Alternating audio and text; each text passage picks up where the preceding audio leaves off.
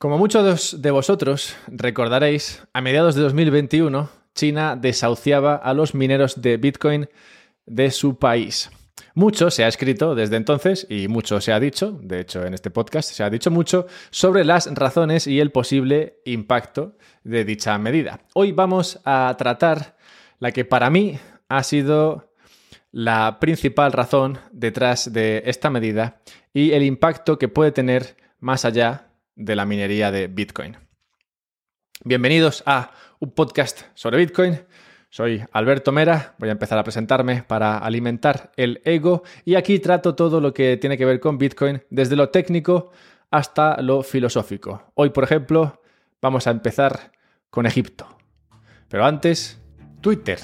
Twitter es eh, un gran lugar donde nos juntamos eh, muchas personas. La mayoría no les conozco, pero bueno, son simpáticos. Si me quieres eh, conocer y seguir a mí, pues me puedes encontrar por arroba alberto-mera si me quieres ayudar, y esto sí, sí, me, sí que me llega más, literalmente, si me quieres ayudar puedes hacerlo a través de Patreon, patreon.com barra un podcast sobre Bitcoin.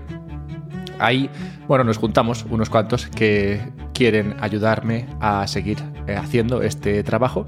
¿Y cómo me ayudan? Bueno, pues a través de una donación, 5 eurillos, unos pocos sats al mes. Y yo, bueno, ya sabéis que creo mucho contenido entre los directos y demás, pero aún así intento hacer algo más por aquellos que estáis en, en Patreon. Por ejemplo, ahora estoy investigando la posibilidad de hacer llamadas directamente, una llamada en Zoom para todos los que estamos. Como no somos muchísimos, pues creo que eso es factible y es lo que vamos a intentar ahora.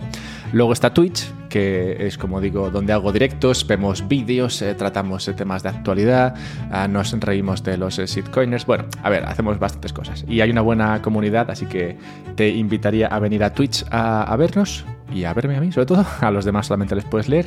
Y. Finalmente, si quieres comprar Bitcoin, ya sabes que yo recomiendo hacerlo a través de Relay. Relay es una empresa que está en Suiza y esto funciona de tal, de tal manera que tú mandas una transferencia mandas dinero a través de una transferencia a Suiza y ellos te mandan Bitcoin a tu monedero. Puede ser un monedero de Relay o puede ser un monedero tuyo en billetera fría.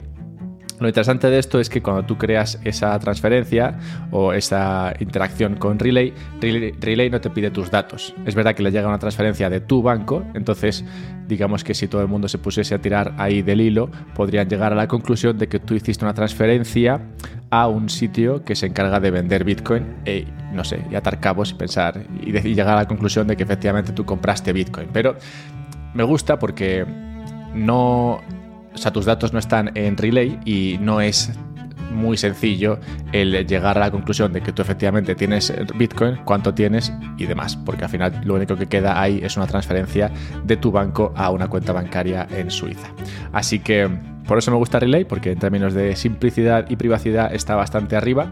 No obstante, si buscas mayor privacidad, pues hay otros servicios como BISC o Hodel. Y nada, pues eh, vamos ya, vamos ya con esto. Cuando piensas en las pirámides de Egipto, vienen a tu mente imágenes eh, bonitas, precisas o borrosas, según hayas visto más o menos documentales, pero en todo caso imágenes áridas. Egipto y agua no son ideas que suelen ir unidas y por tanto no nos sorprenderá saber que en este país tienen unos recursos acuosos de 570 metros cúbicos per cápita. Es decir, que cada egipcio toca más o menos a unos 570 metros cúbicos de agua al año. Es mucho esto, es poco. Bueno, las Naciones Unidas, ayudando aquí en esta materia, entienden que, bueno, consideran que escasez es todo lo que sea bajar de los 1000 metros cúbicos per cápita. Por debajo de 500 metros cúbicos entienden que la escasez comienza a ser grave. En España, por ejemplo, donde nos encontramos cada dos por tres con campañas para enseñarnos a cerrar el grifo mientras nos limpiamos los dientes, contamos con unos 2.400 metros cúbicos per cápita. Bien, todo esto para confirmar que, como seguramente pensáis, en Egipto no hay exceso de agua con esos 570 metros cúbicos por persona. Pero, ¿sabes dónde no hay agua? Ni para dar un sorbito en la mitad norte de China. Beijing, concretamente, antes conocida como Pekín, una ciudad milenaria que da cobijo a la mitad de población que tiene España, vive con 120 metros cúbicos de agua por persona. 120. Las implicaciones de esta pequeña cifra son enormes. No se trata de un problema de Beijing. La escasez de agua afecta en gran medida a, todo el país, aunque concretamente a la mitad norte. China supone el 20% de la población mundial, pero solo posee el 7% de los recursos de agua dulce. Todo el norte, donde se encuentra el 40% de la población, vive con el 20% de esos escasos recursos. Uno de estos habitantes es Yang Sufang. Yo no conozco a Yang, pero me da lástima. Yang tiene buenas vistas y seguro que su casa está bastante guapa. Vive en la séptima planta de un moderno edificio de viviendas en Lintao. La pega es que tiene que levantarse a las 5 de la mañana cada día, ponerse las alpargatas, coger unos cubos y plantarse en la acera de enfrente de su casa para recibir agua de un camión de reparto. Esto todos los días. Cuenta cómo después de fin de año el grifo simplemente dejó de dar agua. Así, 200.000 personas que se mudaron a Lintao por sus buenas razones, que alguna tendrían, se encuentran ahora mismo sin agua y en alpargatas. No es precisamente un planazo. Pero bueno, ya sabéis que este no es un podcast que tenga la empatía entre sus valores más preciados, así que sintiéndolo por Yang, metámonos en lo que nos interesa, la relación entre el agua y la energía. A alguno de mis oyentes más enterados esto no les sorprenderá, pero a mí me impresionó saber la cantidad de agua que necesitas para generar energía de la buena, de la sostenida, que no sostenible. Por lanzaros unos cuantos eh, números que olvidaréis en unos 30 segundos, por ejemplo, la nuclear necesita entre 1.500 y 2.700 litros por megavatio hora de energía generada la generación con carbón entre 1200 y 2200 y por gas, bastante menos, entre 700 y 1200. Carbón, nuclear e hidro suponen el 80% de la generación de energía en China. Mucha de esta generación está en el norte del país, donde la escasez de agua es notable. En resumen, China necesita energía y la necesita para ayer, pues se enfrenta a un crecimiento de su clase media que cada vez tiene más aire acondicionado y calefacción, además de ser el centro industrial del planeta, cuyas consecuencias veremos más adelante. El problema es que generar energía requiere de agua, mucha agua, que en China es difícil encontrar. ¿Estamos? Bien, pues analicémoslo por partes. El suelo se hunde, literalmente.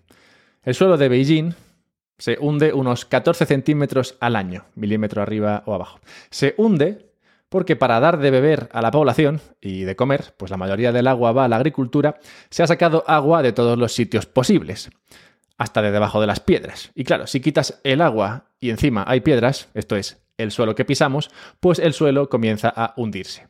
Ya, es muy turbio, pero al parecer algo común, pues lo hacemos en casi todos los sitios. En China, concretamente, es un problema que afecta a unas 50 ciudades. Por su parte, Apple no puede hacer tantos teléfonos como les gustaría. China como sabemos, se ha convertido en la fábrica del planeta en los últimos 30 años, empujada en gran medida por la pérdida de competitividad de Estados Unidos, gracias al sistema petrodólar, que acaba saliendo en todos los podcasts y que os recomiendo estudiar, pues de hecho hay un montón de contenido en este podcast. Bien, pues gracias a todo eso, China ha ido haciéndose con la posición que antes ocupaba Estados Unidos, la de producir o ser el productor para todo el planeta.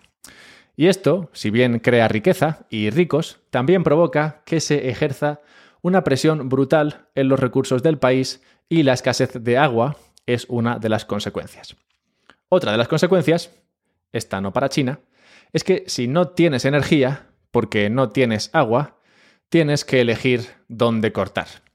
Las opciones serían dejar sin agua a la población, que se lo digan al pobre Yang, dejar sin agua a los productores de comida, o dejar sin agua a la industria.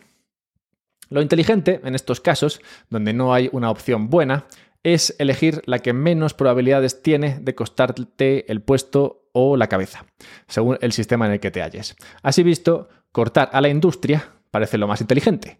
Si dejas sin agua a demasiados como Yang, enseguida se te, revuelte, se te revuelve el gallinero y sabemos que lo más importante para el Partido Comunista Chino es la estabilidad política. Así que sí, la industria. Esta situación, la del corte de energía a la industria, arroja luz sobre otro de los grandes misterios a los que nos enfrentamos hoy día.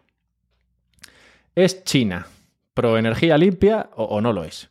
Porque por una parte ha creado cientos de generadores de energía solar y eólica y se escucha muchas veces a los políticos alabar los esfuerzos sostenibles de China. Pero por otra, se pasa el día abriendo centrales de carbón y es el país que más eh, carbón eh, emite.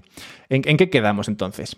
Recientemente han salido muchas noticias sobre China cortando la producción en muchas factorías y argumentan que la razón de hacerlo, la razón para esos cortes, es la de evitar la contaminación o tratar de contaminar un poco menos.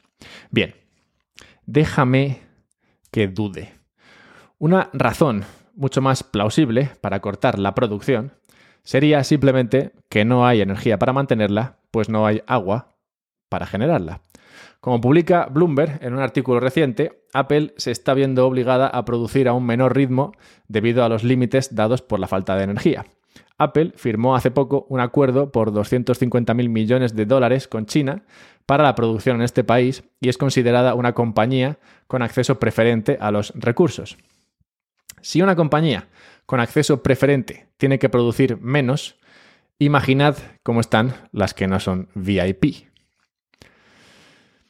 ¿Hace esto frenar al gobierno chino en su deseo de crecer? Pues no, precisamente. Acaban de aprobar, de hecho, la, creación de múltiples fábricas de acero que consumen grandes cantidades de energía. Y esta es, en mi opinión, la clave del problema. La gestión de los recursos. Si eres nuevo en este podcast, te resumiré mi postura frente a cualquier intento de control de la economía. No funciona. Según cuál sea tu postura a este respecto, no sería raro que planteases casos en los que sí que funciona, rollo, bueno, pues no, mi primo vivió en un sitio donde se controla la economía de esta manera y entonces va bien, o bueno, hay un grado de control, pero no, no se controla todo, o bueno, se controla lo justo, lo necesario, lo que es bueno para la sociedad. No, no, no funciona. No funciona, puede parecer que sí, pero siempre acaba mal. Para mí, el problema de China con el agua se debe a controlar una pequeñísima parte de la economía, específicamente el precio del agua. Es poca cosa. El precio del agua, ya ves tú, ¿qué importancia puede tener eso? Toda. En 2011, el precio medio del metro cúbico de agua era menos o menor que la cuarta parte del precio eh, medio global. La cuarta parte en un país extremadamente falto de agua. Vamos, que pagan el 25% de lo que paga la gente de media en el resto del planeta. Y eso que de media en el resto del planeta tienen más agua, bastante más, que en China. Un estudio de China Dialogue explica que lo que debería hacerse, en este caso, ya habida cuenta, esta sequía china, lo que debería hacerse es racionar el agua. Pues claramente no se puede permitir ese coste tan bajo en un recurso tan escaso.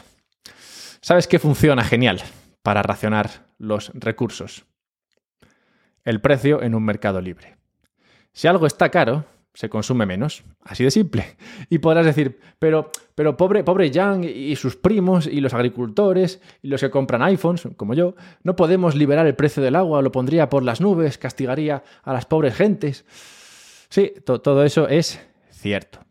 Pero el problema de vivir en un sueño es que antes o después te tienes que despertar. O peor, pasar del sueño a una pesadilla y luego, con suerte, sí, despertar. Todo parece indicar que China ha crecido más rápidamente de lo que podía permitirse. Un mal que asola a todos los regímenes totalitarios que en su afán de demostrar lo bien que funcionan, hacen trampas, no dándose cuenta de que están jugando al solitario. O como dice Charlie Parton, puedes imprimir moneda, pero no puedes imprimir agua. Esto que como digo le pasa a China, lo hemos visto eh, infinidad de veces en otros países. Rusia, por ejemplo, es un gran ejemplo en la, en la, segunda mitad del siglo, del siglo XX, cuando parecía un gran país, todo el mundo flipaba con los avances y el crecimiento de, de Rusia gracias a su economía centralizada, gracias a sus planes quinquenales, pero ya sabemos cómo acaba siempre esta película. Realmente, y por echar un capote a los chinos, un saludo a todos los que escuchan este podcast, ellos no se habrían convertido en la fábrica del planeta si no hubiera sido por los occidentales y sus máquinas de imprimir billetes. Me explico. Estados Unidos era la potencia creadora durante el siglo pasado. Dejó de serlo al convertir el dólar en moneda reserva mundial y hacer sus exportaciones mucho menos competitivas. La posibilidad de imprimir billetes a mansalva bajo el sistema fiat ha destruido la preferencia temporal de la gente. Así, en lugar de ahorrar en una moneda que se deprecia, lo que hace la gente es gastar casi todo su dinero malo según le entra. ¿Y en qué lo gasta? Pues lo gasta en iPhones, lo gasta en otros productos. Y al fin y al cabo, si existe demanda, alguien proveerá. Y en este caso, el que provee es China. La tentación, supongo que es demasiado elevada como para preocuparse por algo tan inocuo como el agua. ¿Sabes cuánto cuesta? ¿O sabes cuánta agua se necesita, mejor dicho, para producir un móvil típico? Unos 12.000 litros. Ya te digo yo que si el agua fuera cara, cambiarías menos de móvil o este no vendría de China. El problema es que una vez que tienes el hoyo medio cavado, cuesta dejarlo. China sabe que tiene un problema con el agua, pero políticamente no es fácil liberar el precio del agua. Eso llevaría a los agricultores a la quiebra, pues ya tienen poco margen, incluso con el agua gratis. Mucha industria estatal también opera en pérdidas, o casi, con el agua subsidiada. Toda la economía sufriría y claramente que toda la economía sufra no ayuda a la necesaria estabilidad política.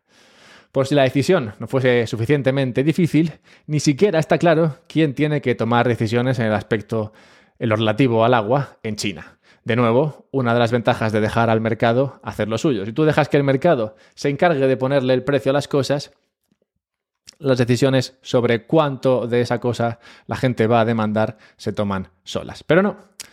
En lugar de un mercado libre, en China hay nueve ministerios encargados de alguna manera de regular el agua. Concretamente, dos de ellos, el de recursos de agua y el de protección medioambiental, ni siquiera intercambian información entre ellos porque la información es poder y equivale a dinero. Uno controla el agua en los ríos y el otro cuando sale el agua del río. Te tienen que encantar las economías centralizadas. Llegados a este punto, me parece interesante abordar la cuestión de los mineros de Bitcoin en China. En mayo de 2021 se les prohibió seguir con sus operaciones, como sabemos, y la gran mayoría han salido del país. En su día se comentaron varias razones para explicar esta decisión. La que más me gustaba era la de evitar la salida de capitales. Es decir, que China llevó a cabo esta medida para evitar que la gente sacase dinero del país. Si tú minas Bitcoin, si tú eres un minero y estás en China y minas Bitcoin, efectivamente lo que estás haciendo es cambiar moneda china controlada por Bitcoin no controlado que puedes sacar fácilmente del país. De hecho, tengo un podcast en el cual hablo de cómo funciona todo esto, de la historia china alrededor de la idea del control de capitales. Si queréis más información todavía, la semana pasada hice un podcast sobre cómo los países introducen su deuda y de nuevo tiene que ver con la represión financiera y el control de capitales. El control de capitales es muy importante y seguro que también fue parte de lo que se comentó a la hora de tomar la decisión que llevó a los chinos a sacar los mineros de, allí. Pero la cuestión del agua y la energía tienen ahora para mí más sentido. Siempre se decía que los mineros acabaron minando en China porque debido al excedente de energía proveniente de las hidroeléctricas, el precio era muy competitivo. Y es cierto. No obstante, hay que tener en cuenta que la hidroeléctrica solo era excedentaria y por tanto barata en la época de lluvias, teniendo que tirar de carbón el resto del año. De hecho, hay una de las provincias, Yunnan creo que se llama, que fue la primera en prohibir la minería de Bitcoin y era esta una provincia donde casi todo se, minaba con, con carbón. Además hay que tener en cuenta que la energía hidroeléctrica se ve expuesta a sequías.